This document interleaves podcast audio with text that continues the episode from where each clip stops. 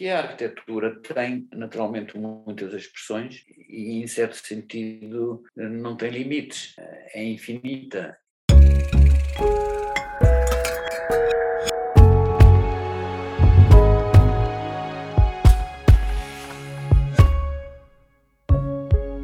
Na Billy Pictures acreditamos que o futuro da arquitetura é infinito.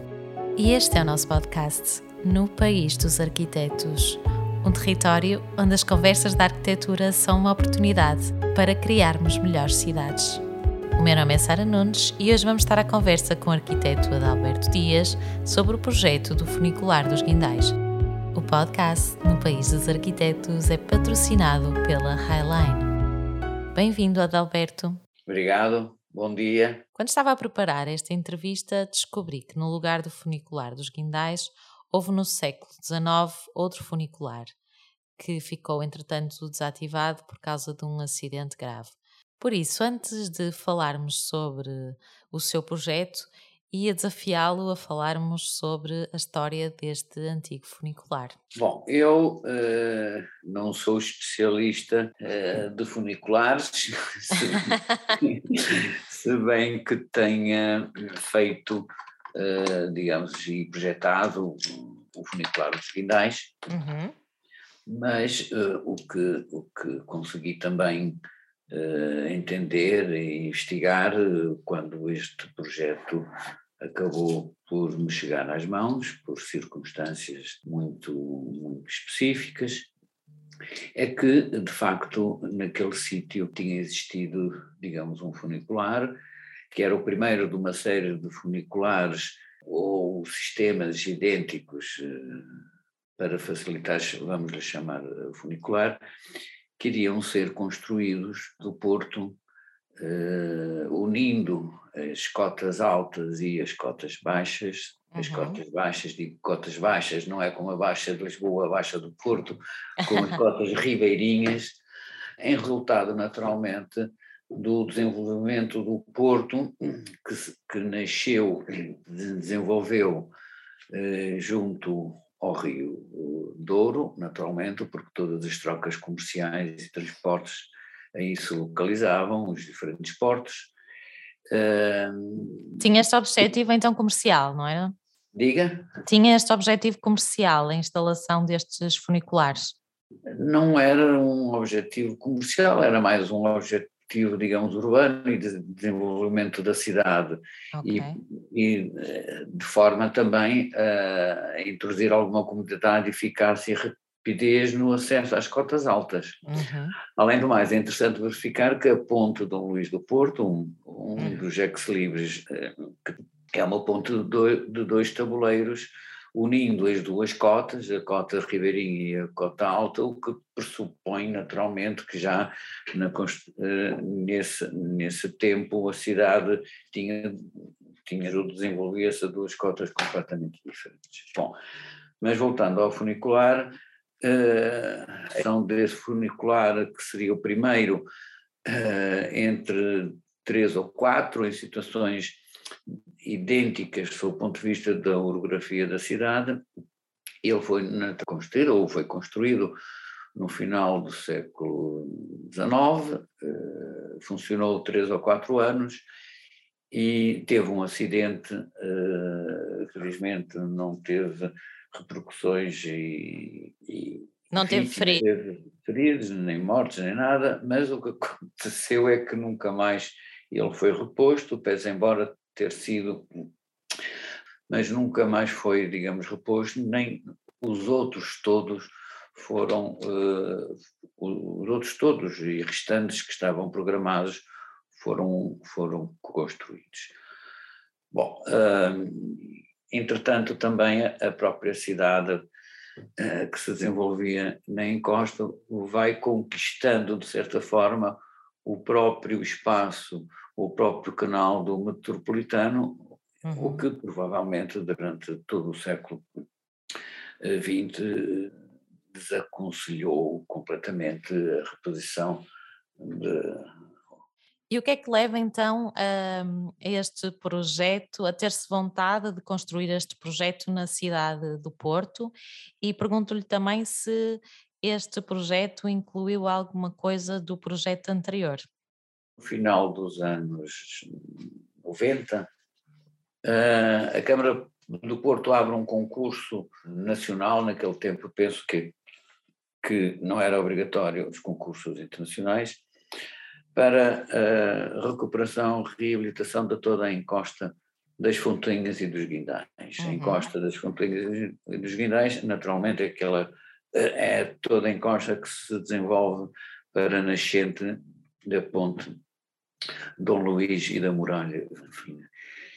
E nesse, nesse projeto, que tinha naturalmente uma perspectiva de, mais uh, urbana, de, de, definir determinado tipo de estratégias de recuperação, dado que toda essa encosta se encontrava muito degradada, uhum. e aproveitando também um, a versão de uma nova ponte, que iria ser localizada e construída nessa área, o concurso tinha como objetivo, naturalmente, não só o desenho da nova ponte, mas também a, a recuperação daquela encosta, eu diria mais, seria, digamos, o desenho de uma nova, de uma nova fachada da própria cidade, ou uhum. de um alçado sul da cidade, dado que o trânsito da Ponte Dom Luís iria ser desafetado para a passagem do metro.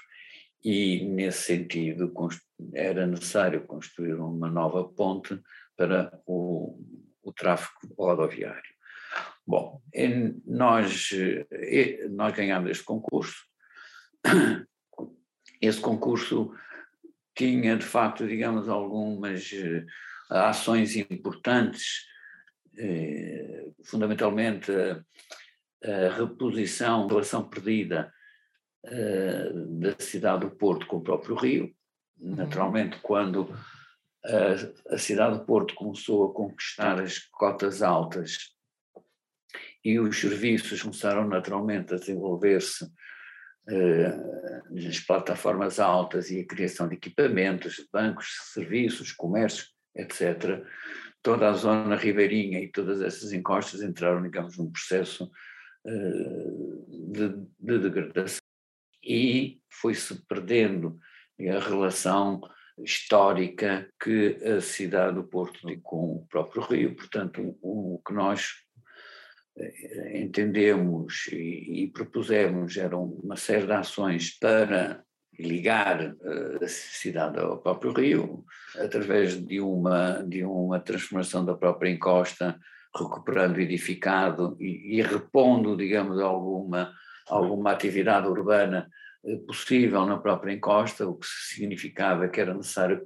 necessário criar algumas acessibilidades. Uhum. E nesse sentido surgiu com alguma naturalidade também a reposição do antigo funicular, porque nos pareceria, digamos, o elemento eh, mais rápido, mais eficaz, mais cómodo eh, de, de promover essas, essas duas relações, relação do Rio e relação da Cota Alta.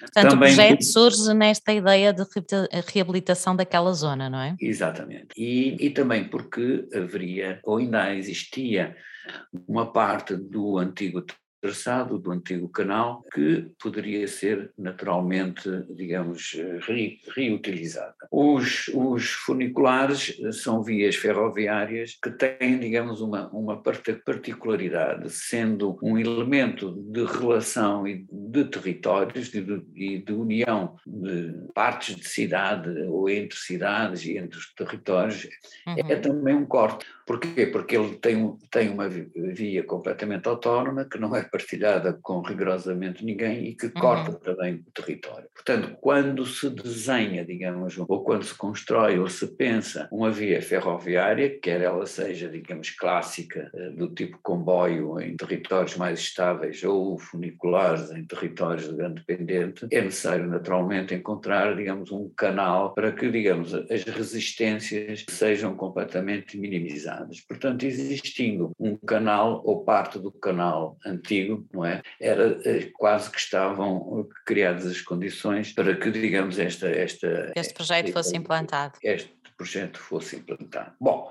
É engraçado que eu nunca tinha pensado realmente no funicular como uma estrutura férrea, mas é, é, a realidade é essa, não é? Exatamente. Bom, o, este projeto, este concurso que nós ganhamos acabou por entrar, digamos, no arquivo ou na gaveta dos projetos não realizados. Nós sabemos que as câmaras e, as, e o Estado, às vezes, quando, quando promove determinado tipo de operações, depois não consegue criar as condições económicas e os momentos uhum. certos para a sua implementação. Uh, entra na gaveta, mas uh, uns anos, de poucos anos após, no Porto, como penso que sabe, fez-se, digamos, uma grande operação de recuperação urbana e de reabilitação de espaço público a propósito do Porto, capital da cultura. Uhum. Em 2001? Uhum. Em 2001, onde foram, onde foram convidados uh, alguns arquitetos, uma dúzia ou mais de arquitetos que apresentaram propostas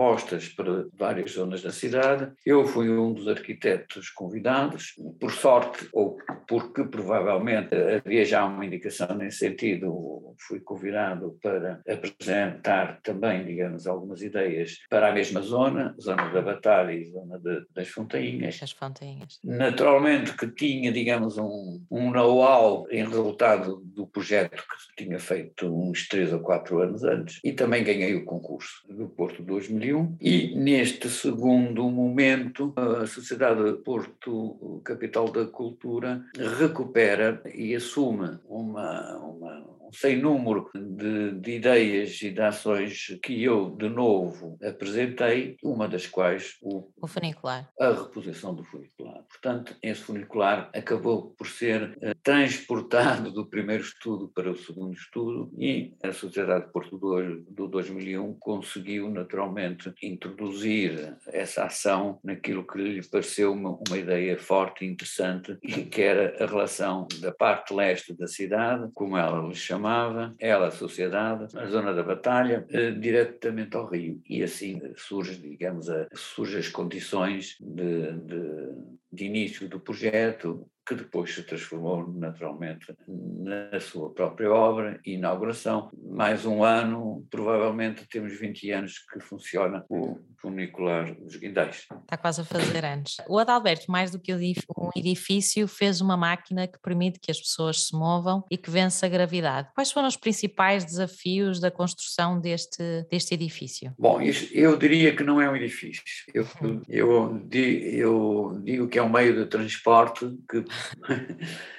É um meio de transporte, é um sistema de transporte que funciona sobre carris, desliza e sobe por uma encosta com quase a pendente máxima e que tem dois edifícios de apoio, eh, que são os edifícios de entrada e de saída, quer nas cotas altas, que se chama a estação de montanha. Ah, chama-se estação de montanha? na cota alta chama-se estação de montanha e na cota baixa, junto ao rio, chama-se Estação do Val. Eu penso okay. que isto tem a ver naturalmente com a, a tradição destes sistemas uh, na Europa Central. Uh, ah, certo. E sobretudo junto das cidades também de, que têm, digamos, este compromisso de se de contactarem com o Val e se desenvolverem pela, pelas encostas ou por montanhas como Salzburgo, Geneve, Lausanne, Bérgamo, etc. Não é? Cidades com montanhas. Cidades cidades com montanhas ou cidades em montanhas e vales, e esse termo surge naturalmente, digamos, penso eu, desta, desta relação eterna e, e tradicional destes sistemas de transportes que naturalmente tem uma razão, uma razão de ser, é, é a comodidade e eficácia em vencer, em nós nos deslocarmos em diferenças de cotas eh, muitíssimo acentuadas.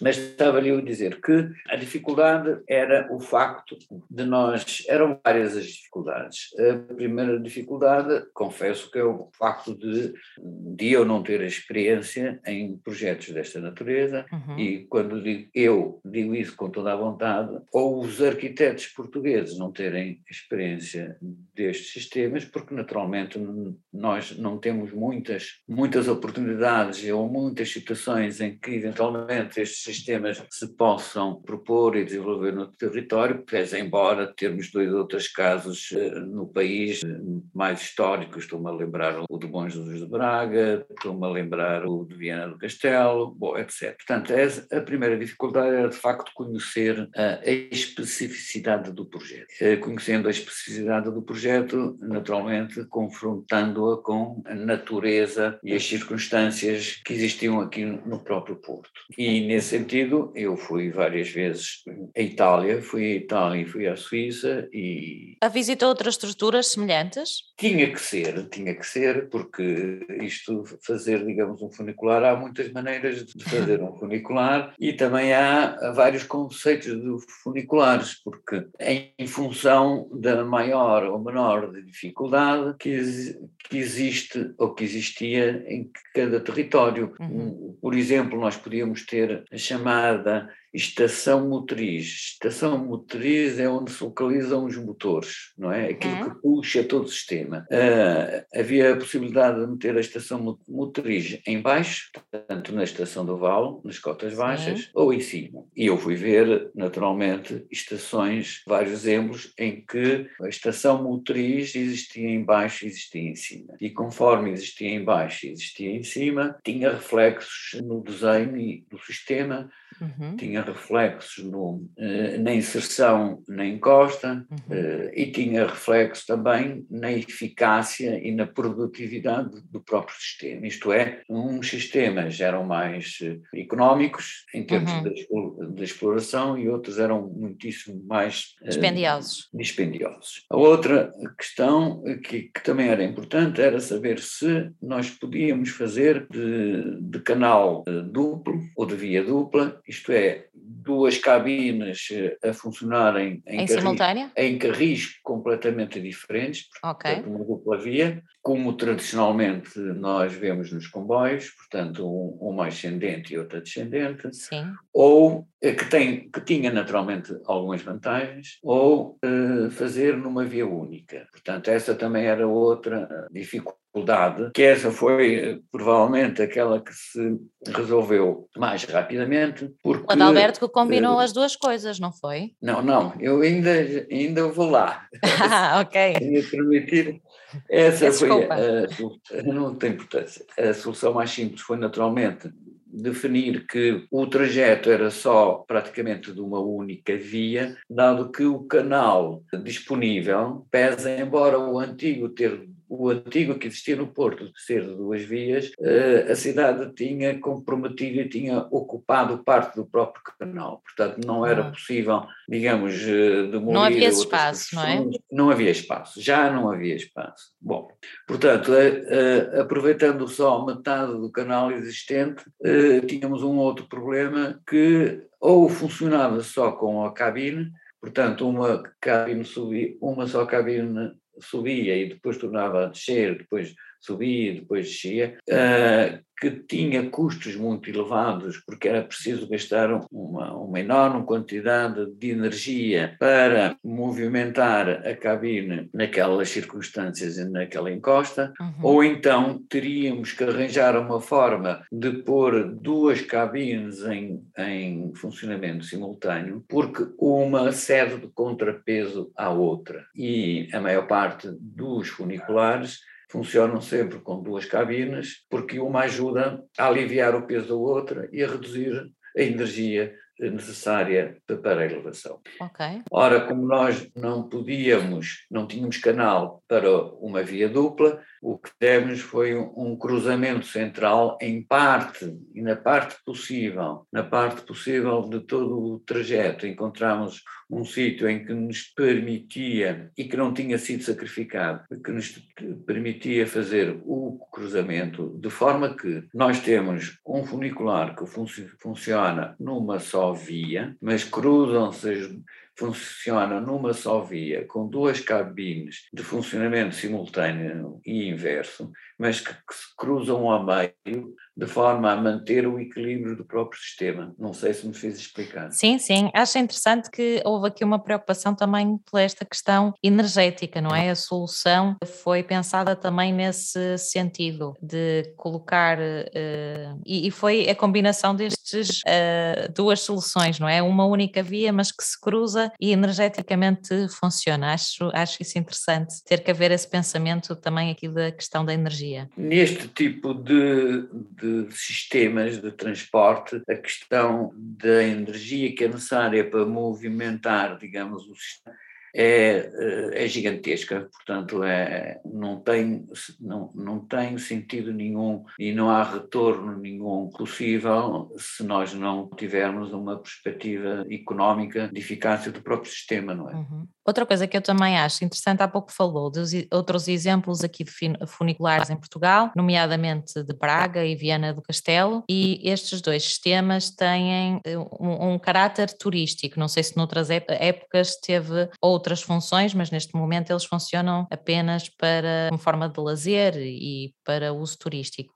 Aqui o do Porto tem aqui um objetivo também quase de transporte público, não é? Isso foi pensado desde a sua gênese? Foi, aliás, o grande argumento para a reposição do funicular e a construção do novo funicular foi naturalmente ele ficar, digamos, agarrado ao sistema de transportes públicos da cidade de Porto. Também é importante dizer que tudo isto se fez também quando dentro de Porto se começou, digamos, a construir na cidade do Porto. Portanto, havia aqui, de facto, digamos, um interesse em ligar os diferentes sistemas e também, em simultâneo, houve a reposição do próprio elétrico. Portanto, o Porto 2001 acabou por uh, unir algumas alguns sistemas que, pela sua própria natureza de, e autonomia de funcionamento e de projeto e de construção, eh, estavam ou podiam estar eventualmente ligadas, e então o que se fez foi, digamos, uma, uma relação e uma,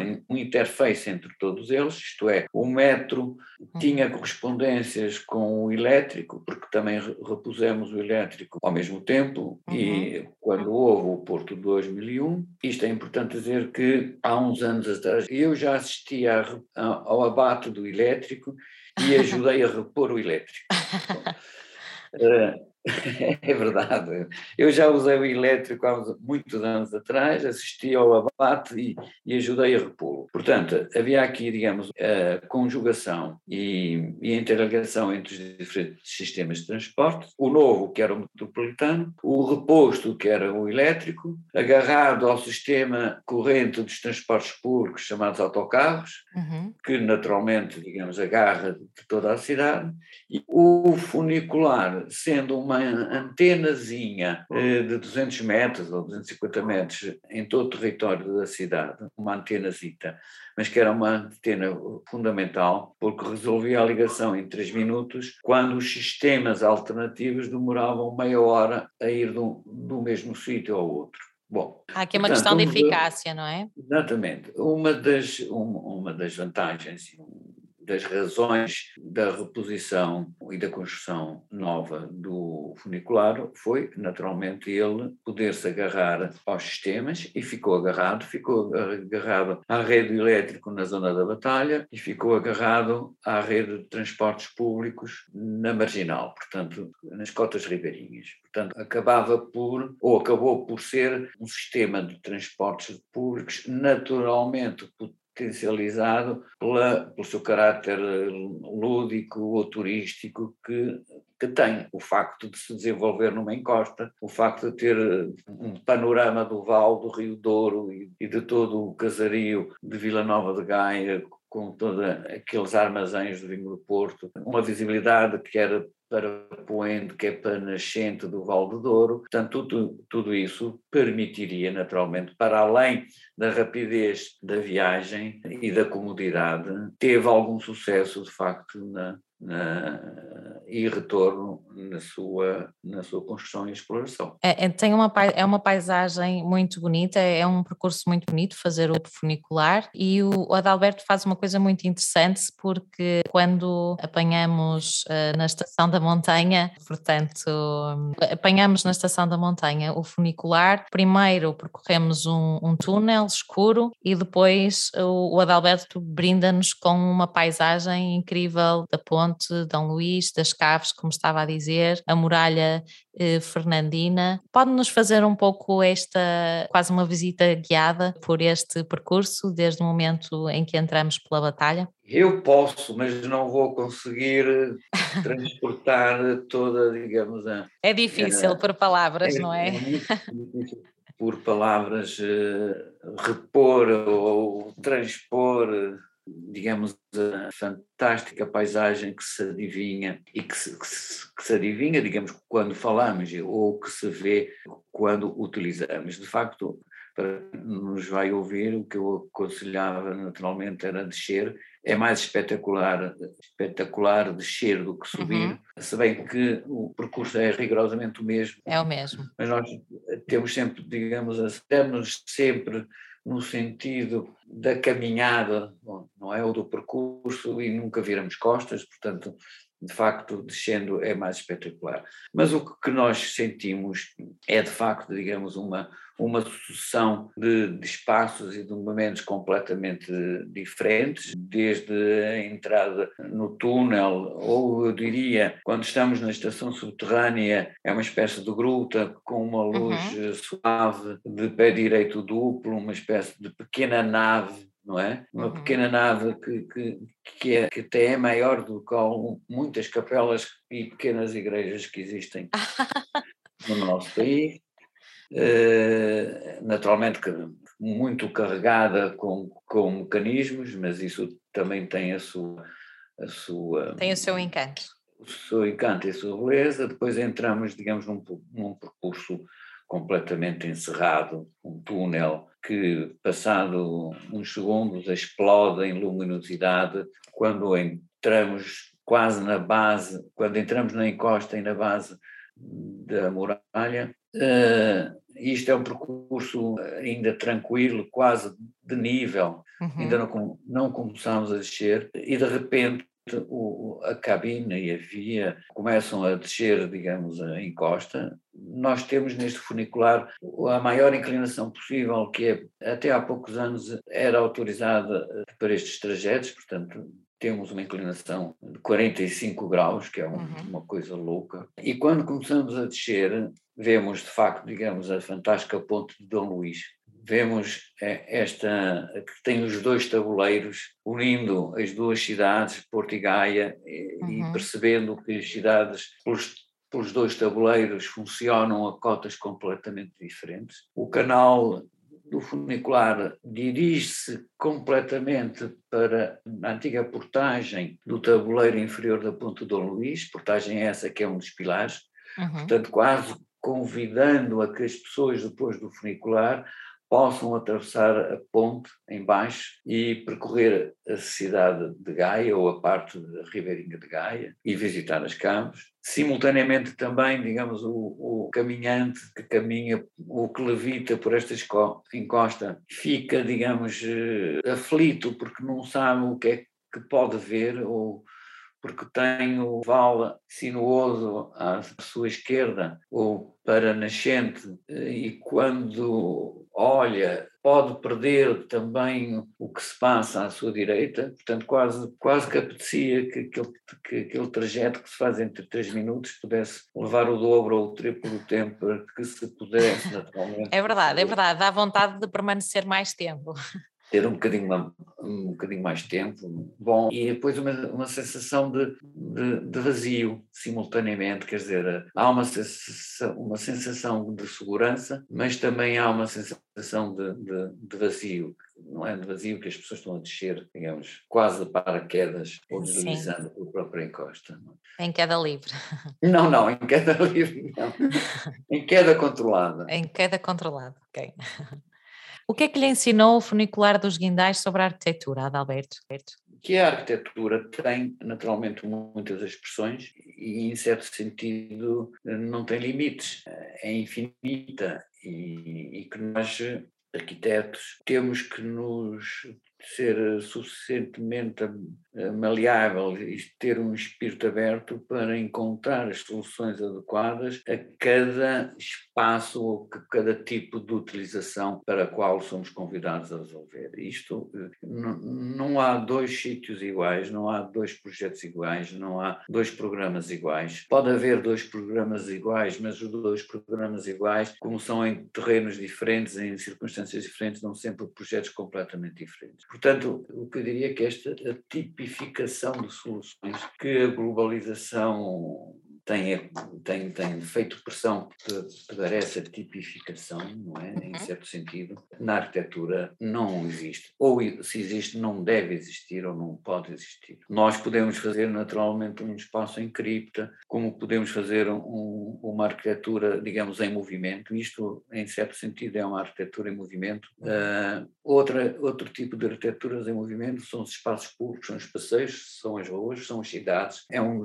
é a definição definição e criação de espaços que servem ao movimento e que servem para as pessoas se deslocarem de um sítio ao outro. Temos os espaços de encontro e de sociabilidade, temos espaços de recolhimento, temos espaços de desporto, de alegria e de convivência e de, e de lazer. Portanto, eh, de facto, a arquitetura tem de dar respostas a este somatório de, de, de É esse infinito, como dizia, não é? É esse infinito. A arquitetura é um infinito. Adalberto, agora estava-me a recordar de uma conferência em que assisti sua sobre este projeto, precisamente, e lembro-me, agora estou a lembrar-me desta curiosidade, que o túnel, demonstraram um corte do túnel e que tinha uh, o formato de uma garrafa do vinho do Porto. Isso foi uma casualidade ou foi propositado? em arquitetura, em arquitetura há as duas coisas. Há coisas propositadas e há coisas que acontecem por naturalidade ou por sobreposição, digamos, do próprio discurso e da própria resolução. Esta não foi propositada. Esta foi, digamos, eh, como nós dizemos, Deus ajudou a que essa imagem acontecesse. Porque o, o, o túnel, de facto, tinha uma determinada geometria eh, muito semelhante, digamos, ao depósito da própria garrafa, mas depois, passados uns tempos, um engenheiro da ventilação e da segurança disse-me é preciso fazer umas ventilações. As ventilações precisavam de ter um determinado tipo de métrica, de dimensão, de, de ritmo, etc. Eh, e tinham que ser umas ventilações naturais, portanto não mecânicas. Não. Uhum. Nós tentávamos evitar, digamos, o excesso de mecanismos, elet mecanismos elétricos eh, em todo o espaço e então uh, tivemos que fazer umas pequenas chaminés. Essas pequenas chaminés uh, e a dimensão delas em cima do túnel, quando a desenhamos, pareceu a garrafa do vinho do Porto.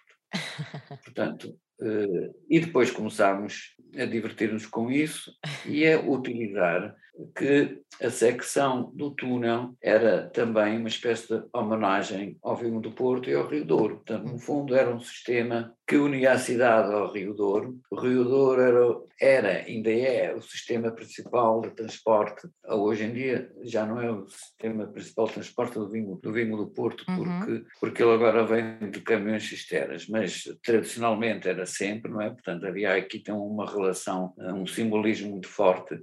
As caves de Gaia, onde os vinhos amadureciam e envelheciam, era do outro lado do rio, portanto, a imagem do túnel com o formato do rio do, de garrafa do vinho do Porto era uma espécie de homenagem ao Porto, ao Rio e ao vinho do Porto. Até a identidade está no, está, está no seu desenho, não é? Adalberto, muito obrigada pela sua partilha Nada, e, e nos fazer uh, lembrar a importância realmente da arquitetura ser uh, infinita e infinita de, de soluções melhores para as nossas cidades. Obrigada, Adalberto. Obrigado, obrigado eu.